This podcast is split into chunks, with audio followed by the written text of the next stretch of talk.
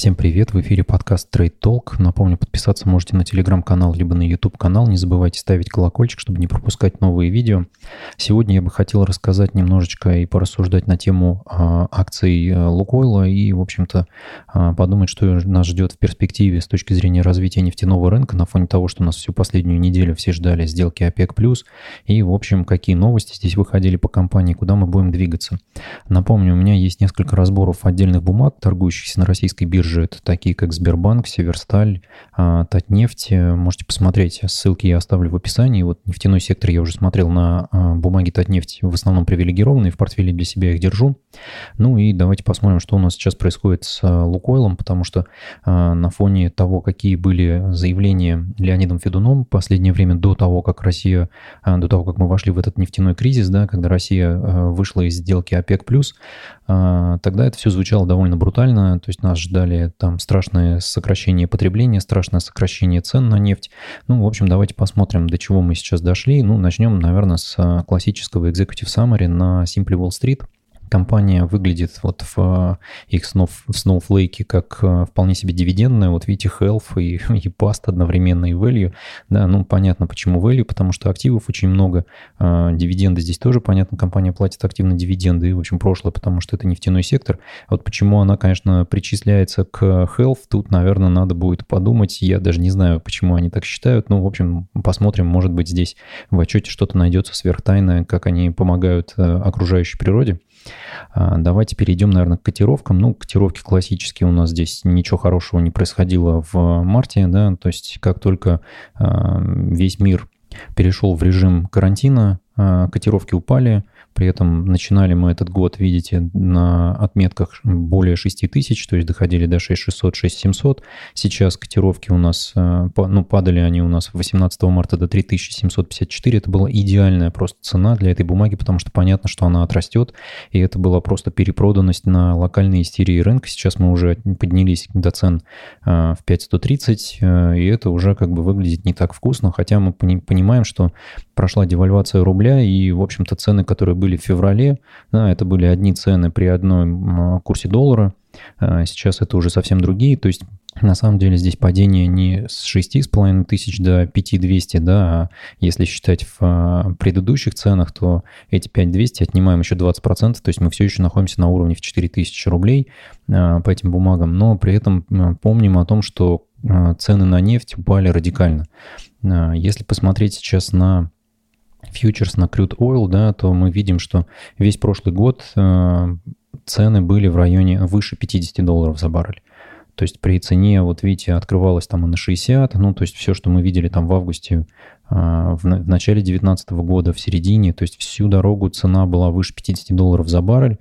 Э, вот видите, в декабре мы вышли на пик 61.94, и потом пошел быстрый спад, потому что пошли новости о том, что Китай сокращает потребление, да, в дальнейшем вышла история о том, что все в, в Штатах пошли первые заражения, и, в общем-то, цены скатились просто до а, низовых значений в 21,84 доллара за баррель. Ну, сейчас вот был локальный подъем на одной неделе, да, до 29, и опять мы спустились до уровня 26 долларов. Будет ли здесь какой-то рост? Ну, все зависит от того, как договорятся по сделке ОПЕК+, с одной стороны, хотя с другой стороны здесь уже нет никакого смысла договариваться, потребление очень сильно упало. Поэтому можем посмотреть здесь на ценник, да, ну вот текущие котировки, они здесь понятны. А, давайте, наверное, перейдем к бумаге, еще раз посмотрим на то, что вот все-таки что получали а, держатели акций, да, за 5 лет они получили 170% роста а, капитализации своих, своих денег, да, включая рост а, стоимости бумаги, да, на 100% практически, и дивидендные выплаты, которые дали вот всего 170% прибыли. Это очень хорошая прибыль, при этом за последние 5 лет бумага не была такой уж сильно волатильной, видите, а, относительно рынка бумага просто вообще вот находилась в самых, в самых низах, ну, то есть бета 0.34 это очень хорошо. А, ну и давайте посмотрим на valuation. Valuation, понятно, сейчас числится по прогнозам аналитиков а, компания оценивается, что вот fair value для нее 6,259 цены а, на одну акцию, при этом текущая цена 5,130.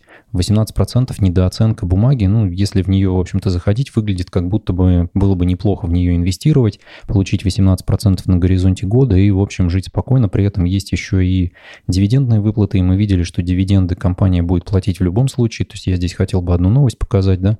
А, компания Lukoil привлекла кредит относительно недавно на 500 миллионов долларов от Ситибанка.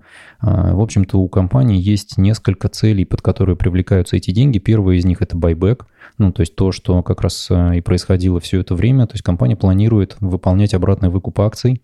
Это будет поддерживать в том числе Э, котировки и планирует направлять э, часть средств, в том числе на дивидендные выплаты акционерам. При этом, если смотреть на то, как э, покрытый дивиденд, ну вот видим здесь в целом рост дивидендных выплат, да, он продолжался, и вот аналитики прогнозируют, что он будет просто супер взрывным к 2024 году, что здесь прям практически тысяча будет на акцию, поэтому вы получите дивидендную доходность на вложение в текущем моменте на 20%.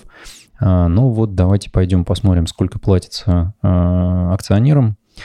Акционерам в качестве дивидендов распределяется 36% а, выручки. Это достаточно хорошее покрытие, потому что на самом деле я напомню, что многие компании платят меньше, Многие платят в районе 60, и это очень хорошее покрытие, которое достаточно стабильно, то есть у компании остается на рост. Здесь мы видим 36% в текущем моменте времени, и это очень хорошо, но при этом а, целевые значения да, на конец 2023 года будут 89%. Это много, чтобы поддерживать подобные выплаты э, дивидендов, компании придется э, ужиматься с точки зрения своих капитальных затрат. Скорее всего, этого происходить не будет, поэтому компания будет наращивать долг. Поэтому давайте вот посмотрим здесь на то, что у нас с финансовым состоянием компании. Да, вот уровень долга, видите, он постоянно снижался.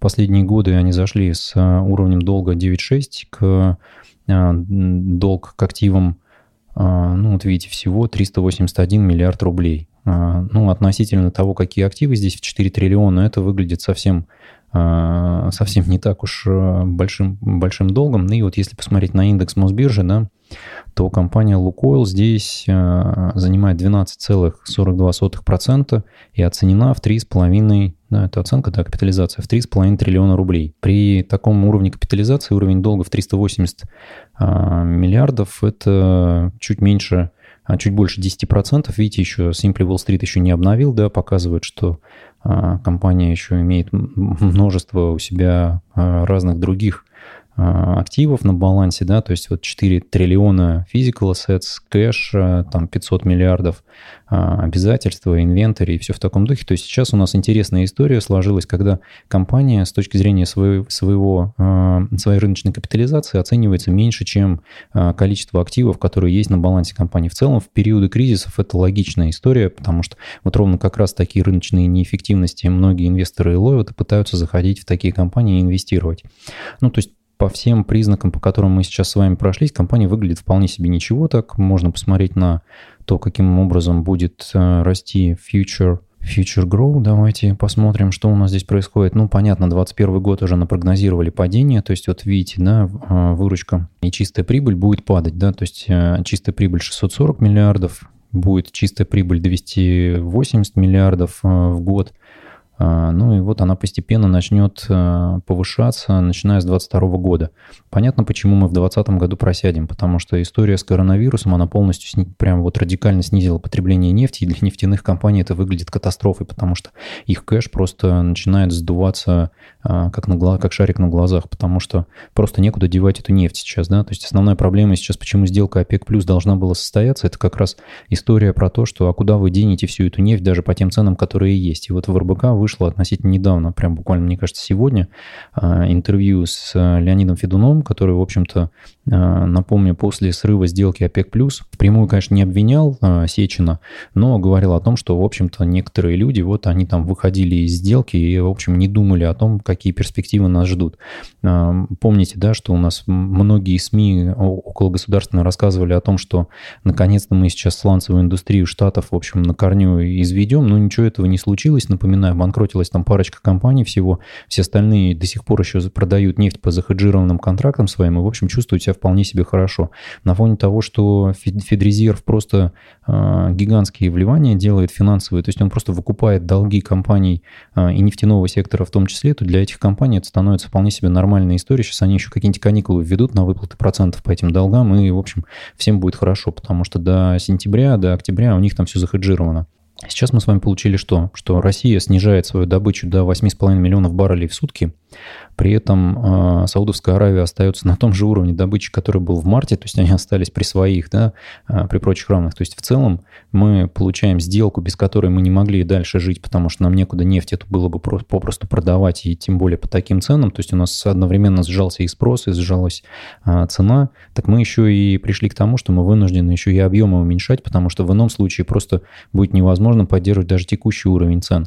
То есть мы с того момента, как вышли из сделки ОПЕК+, как страна пострадали намного сильнее. То есть что сейчас будет происходить, мы сейчас посмотрим еще. Потому что последнюю неделю рубль укреплялся достаточно хорошо, но вот на фоне таких новостей а, многое может случиться еще, и может быть мы опять вернемся на уровень 80. Я, в общем, в конце прошлой недели немножечко долларов прикупил, и, в общем, это и буду делать, то есть на уровне 80 буду продавать, на уровне 73 буду покупать, а, просто потому что мы понимаем, да, что такая ситуация будет продолжаться достаточно долго. Напомню, сегодня у нас были новости о том, что Центральный банк разрешает банкам Э, регистрировать новые счета для клиентов на удаленной основе. Это, в общем, была история под запретом для того, чтобы никто не занимался там разными отмывочными схемами и прочее, и прочее. Здесь будет допустима регистрация для выплаты социальных пособий, стипендий, алиментов и все такое прочее. И в записке Центрального банка указано, что такие правила будут действовать до 1 июля 2020 э, года. В общем, о чем это говорит? Ну, наверное, о том, что у нас есть очередная несогласованность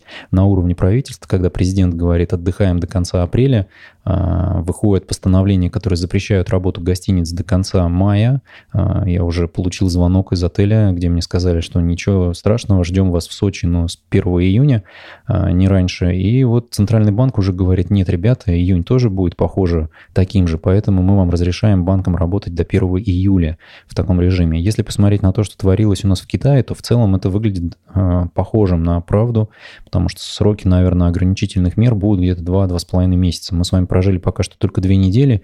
Я вчера вот выходил на улицу, обратил внимание, народу полно, э, многие без масок, в магазинах битком. Э, в общем, я думаю, что ни к чему хорошему это не приведет. Итальянцы тоже так э, веселились первые несколько недель каникул. Дальше все закончилось плачевно. Я уже напомню, что на следующей неделе нам предлагают в Москве ввести пропуска ну, в общем, много будет интересного с этим связанного. Ну, давайте вернемся к теме. А, что я думаю на, по поводу того, как себя чувствует компания Лукойл?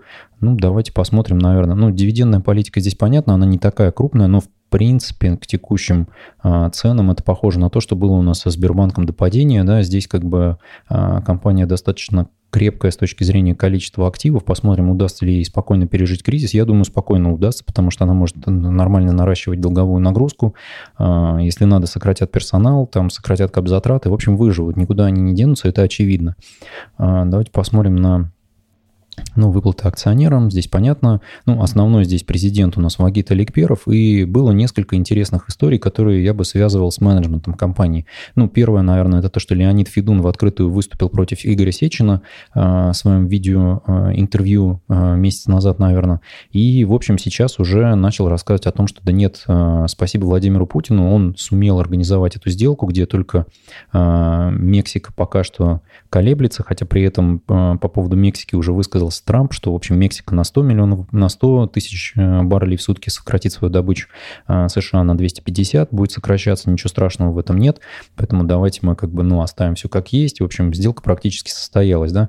А, ну, с Федуном понятно, есть еще одно действующее лицо, да, владелец основной, кто, э, Вагит Аликперов, который владеет 30% бумаг а, что равно, видите, вот 1,1 триллиона рублей.